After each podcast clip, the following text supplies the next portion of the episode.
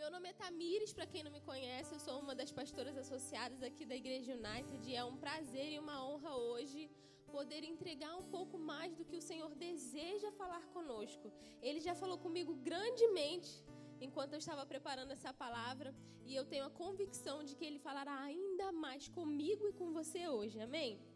Então, sem demorar muito, hoje a gente vai continuar falando sobre a série que nós falamos é, durante todo o ano, que é o Guia de Sobrevivência para 2021.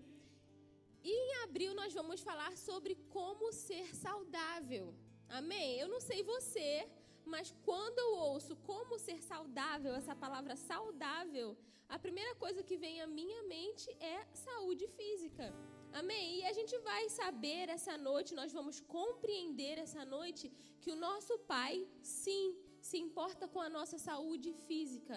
Ele não deseja que a gente tenha um espírito forte, uma alma quebrada e um corpo doente. Não.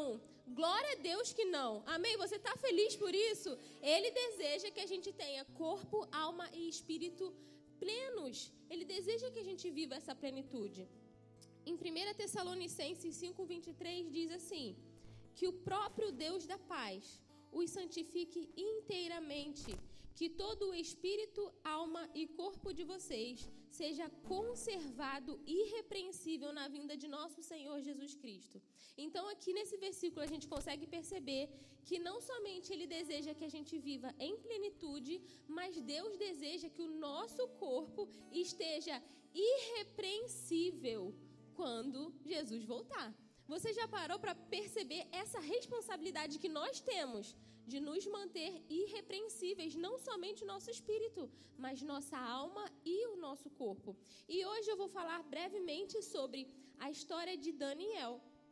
E por incrível que pareça, o Espírito Santo me entregou só um ponto. Então hoje nós temos somente um ponto, que é plenitude no corpo. E vamos falar sobre a plenitude no corpo usando o exemplo de Daniel. Daniel capítulo 1, por favor. Eu peço que você anote aí, mas acompanhe a leitura comigo aqui no telão, porque o versículo é do versículo 3 ao 15, mas eu vou pular alguns para não ficar muito extenso. Então acompanhe a leitura comigo no telão. Daniel 1, do 3 ao 15, que diz assim, versículo 3. Então o rei ordenou que Aspenaz, o chefe dos oficiais da sua corte, trouxesse alguns dos israelitas da família real e da nobreza o rei designou-lhe uma porção diária de comida, de vinho da sua própria mesa. Eles receberiam um treinamento durante três anos e depois disso passariam a servir o rei. Daniel, contudo, decidiu não se tornar impuro com a comida e com o vinho do rei e pediu ao chefe dos oficiais permissão para se abster desses alimentos. Versículo 12, Daniel fala assim. Peço-lhe que faça uma experiência com seus servos durante dez dias. Não nos dê nada além de vegetais para comer e água para beber. Depois, compare a nossa aparência com a dos jovens que comem a comida do rei e trate os seus servos de acordo com o que você concluir. Passados dez dias, eles pareciam mais saudáveis e mais fortes do que todos os outros jovens que comiam a comida da mesa do rei. Amém. Eu não sei se você percebeu aqui, mas era o banquete de um rei. Imagina as melhores comidas que poderiam ter, as melhores bebidas que poderiam existir naquela época, mas Daniel decidiu se abster desse banquete.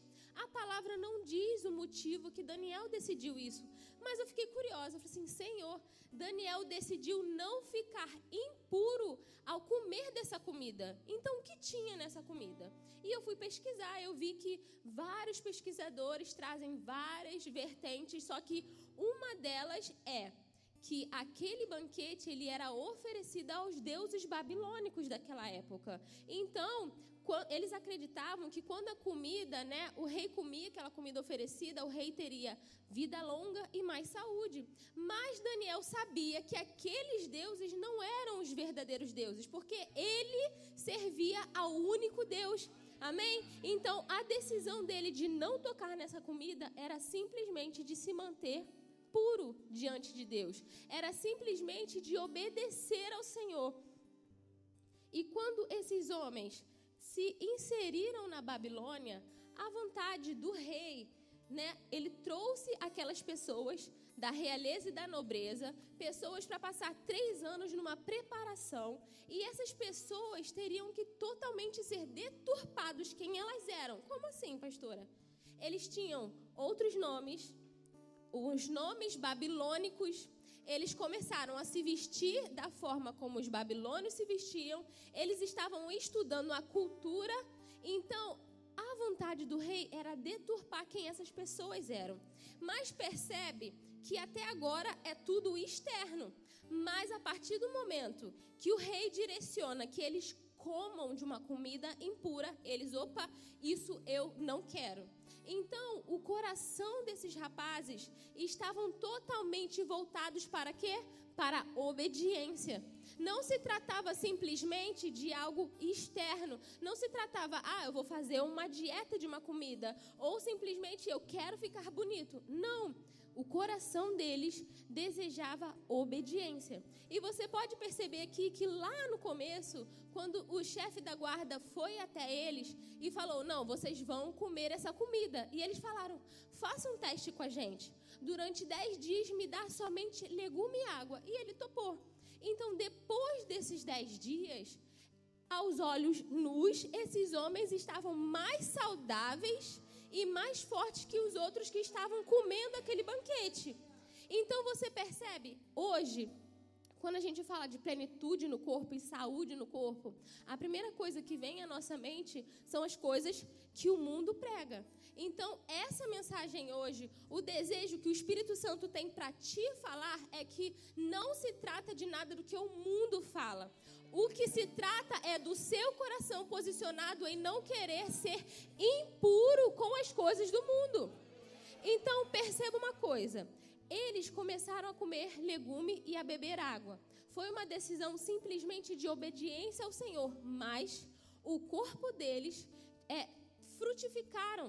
O corpo deles tiveram o quê? Uma boa aparência. Eles estavam saudáveis e com boa aparência. Eles simplesmente colheram frutos do que eles escolheram. Mas quando eu decido comer algo que não me faz bem, o meu corpo também colhe frutos ruins. Vocês estão conseguindo pegar a essência? Não se trata simplesmente de uma dieta ou de algo normal, banal. Tudo que nós fazemos nessa vida tem uma raiz mais profunda. Por quê? Porque nós somos espirituais. Amém? Então, quando eu decido comer algo que vai deturpar a essência que Deus me deu, eu estou abrindo portas para que doenças se instalem na minha vida, no meu corpo Sabe, o meu Deus me fez saudável. Ele me fez com saúde. Então, a partir do momento que eu como algo, que eu vou ingerir algo que pode deturpar essa essência, eu estou abrindo as portas para que algo de errado e de ruim se instale no meu corpo. Assim como eu vou colher frutos bons quando eu me alimento de coisas boas, eu também colho frutos ruins quando me alimento de coisas ruins. Em 1 Coríntios, no capítulo 6, versículo 19 e 20, diz assim: Acaso não sabem que o corpo de vocês é santuário do Espírito Santo que habita em vocês, que lhe foi dado por Deus e que vocês não são de si mesmos? Vocês foram comprados por alto preço, portanto, glorifiquem a Deus com o corpo de vocês.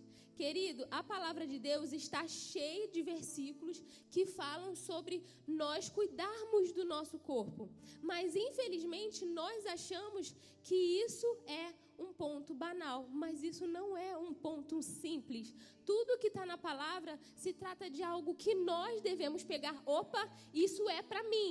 Eu preciso me policiar com o que eu estou fazendo. O que eu estou fazendo com o templo do Espírito Santo? O meu corpo está glorificando a Deus? É o que a palavra diz. Quando Jesus voltar, o meu corpo está irrepreensível diante do Senhor?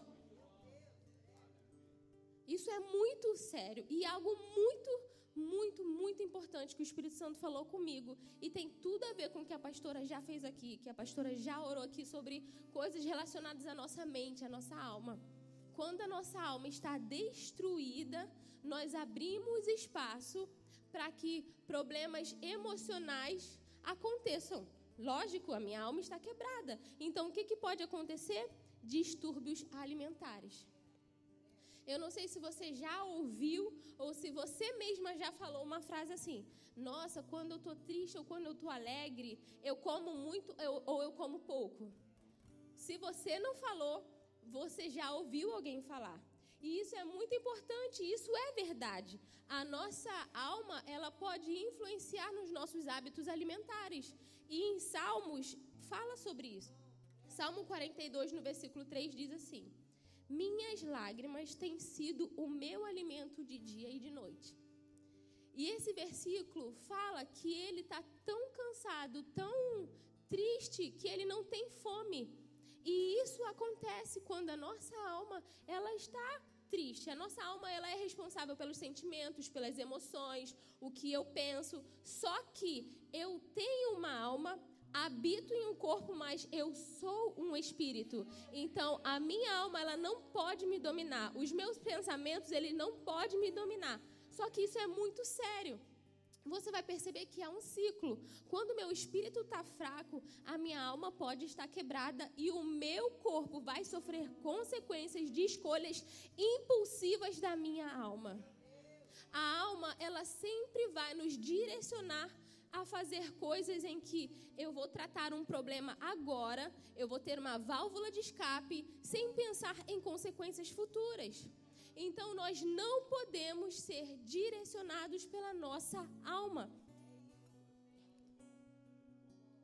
Isso é muito sério, gente. Talvez você esteja pensando, pastora, eu nunca tive problemas é, de distúrbios alimentares. Graças a Deus por isso. Mas se a sua alma está quebrada, ela pode agir de outra forma e você não está percebendo. Você pode estar, sim, é, deturpando a essência que Cristo te deu por conta de decisões impulsivas da sua alma. E você precisa perceber isso se você está sendo impulsionado pela sua alma. E graças a Deus hoje já houve cura aqui. Amém? Deus já fez o que ele tinha que fazer, mas anote essa palavra, porque todos os dias nós precisamos nos fortificar. Todos os dias nós precisamos ver aonde os nossos pés estão indo. Eu estou sendo impulsionado pela minha carne, pela minha alma, ou estou dobrando os meus joelhos para saber o que o Espírito Santo quer que eu faça? O que que eu estou fazendo? E é muito importante isso, você perceber que não é só dessa forma que nós hoje somos influenciados.